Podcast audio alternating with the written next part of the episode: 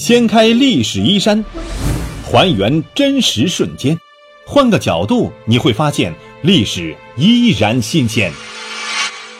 历史趣谈。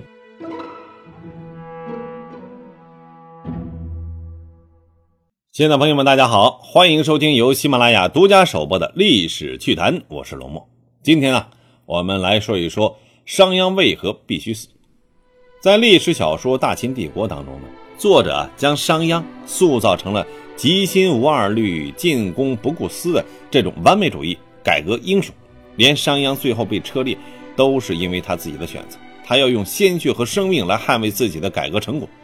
书中那漫天飞雪以及家人相随的场面，将商鞅的车裂现场呢渲染的是极其悲壮和唯美，让闻者伤心，观者流泪。经常读历史的朋友可能知道。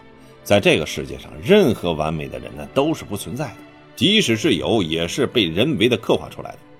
每一个人都是复杂的个体，每当面临人生抉择的时候，都会拷问自己的内心，总要权衡得失和利弊的。商鞅啊，也不例外。事实让他最终落得被车裂的下场，一定不是他心甘情愿的。蝼蚁尚且偷生，更何况人类？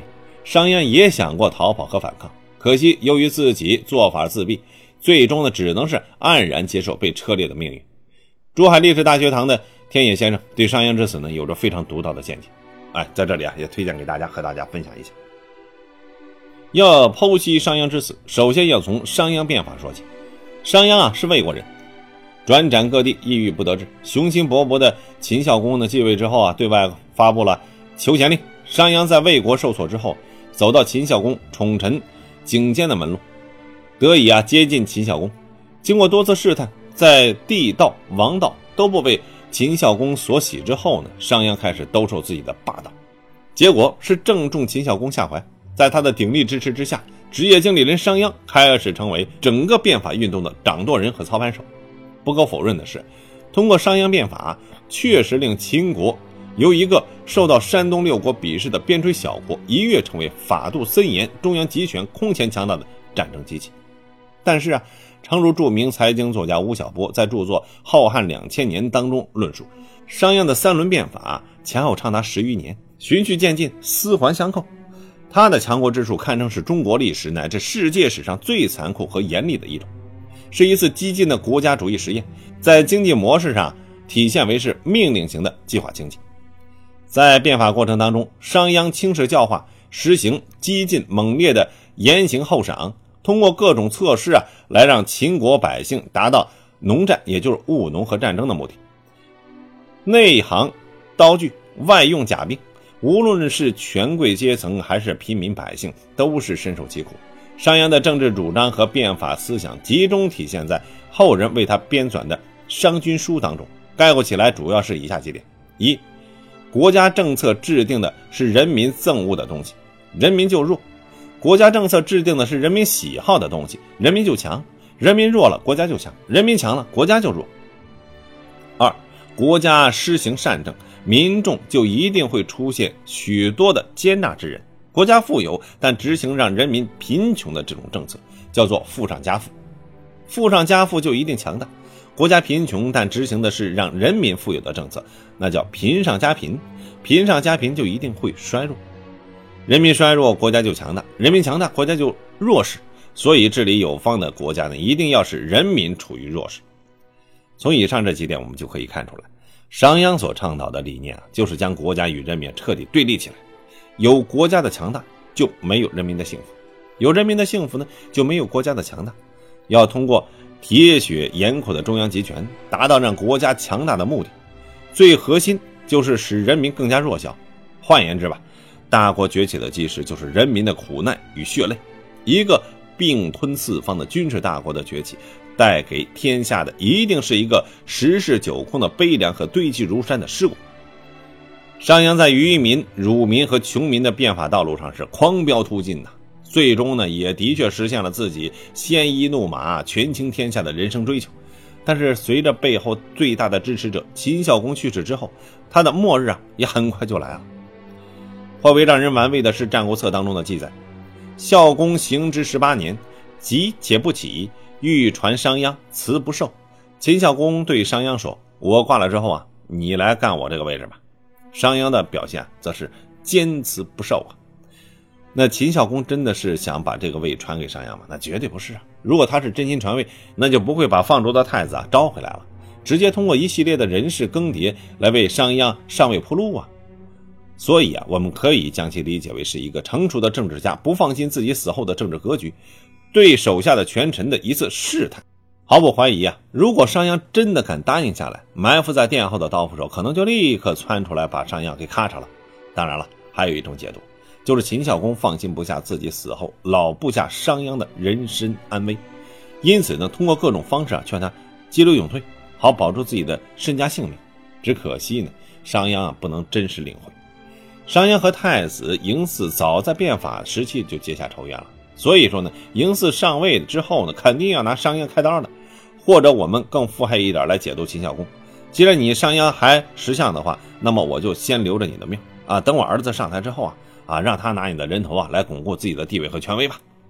毕竟如此一个权大势大的臣子，对于任何一个后继之君来说，都是极大的不稳定因素。执掌大位二十余年。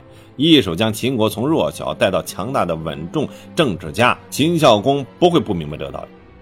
对于商鞅的处境呢，还有一个人看得非常明白，就是大臣赵良。他曾经对商鞅说：“您一出门呢，后边就跟着数以十计的战车，这车上都是顶盔贯甲、身强力壮、持矛操戟的贴身警卫。您离开这些警卫，肯定不敢自己出门。您的处境就好比早晨的露水。”面临很快消亡的危险，你还打算要延长自己的寿命吗？那为什么不把这个封地交还给秦国，到偏僻荒远的地方郊园自耕呢？劝秦军重用那些隐居山林的贤才，赡养老人啊，抚育孤儿，使父兄相互敬重，以功续爵，尊崇有德之士，这样才可以啊，少保平安。您还要贪图封地的富有，以独揽秦国的这种国政为宠幸。聚集百姓的这种怨恨，秦军一旦舍弃宾客而不能当朝，秦国想要拘捕您的人，你想想还少吗？您丧身的日子就会像抬脚那样迅速的到来。根据《史记》记载，商鞅最终拒绝了赵良的劝告，这也是人之常情。商鞅拼搏那么多年，才有了如今的这种锦衣玉食和高官厚禄，叫他说放弃就放弃，哪那么容易？让他如何甘心呢？该来的还是来了。商鞅最大的保护伞秦孝公死后不久，曾经被割了鼻子的公子虔等人立即上书新继位的秦惠文王嬴驷啊，告商鞅谋反。在民间历练多年、心思深沉的秦惠文王非常善解人意的同意了公子虔等人的请求，下令逮捕商鞅。这秦惠文王是公报私仇吗？难说。作为一个正常的人来说，他对商鞅的怨恨肯定是有的。但是从一国之君的角度来考虑，此时的商鞅是。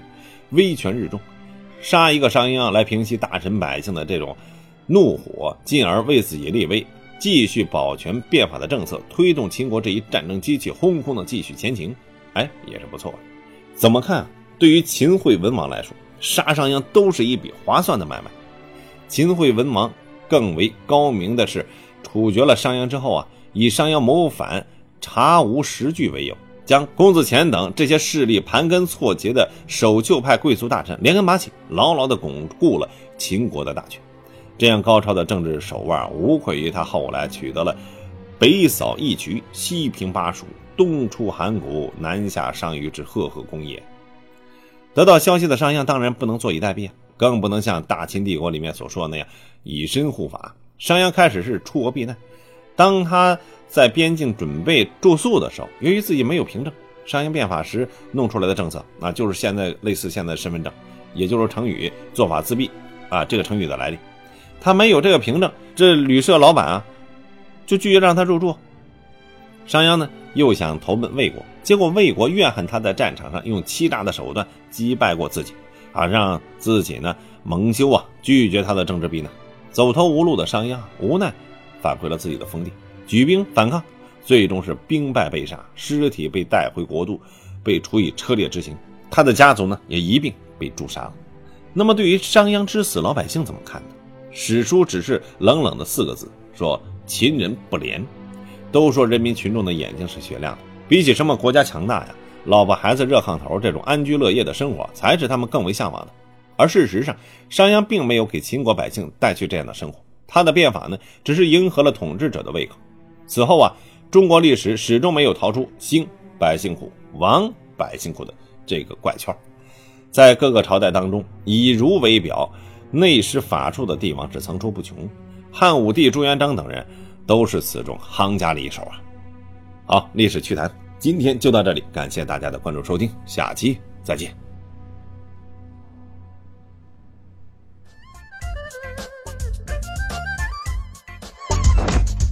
掀开历史衣衫，还原真实瞬间，换个角度你会发现历史依然新鲜。历史趣谈，主播龙墨，编辑老马，后期混音雨林郎，感谢您的关注收听，咱们下期再见。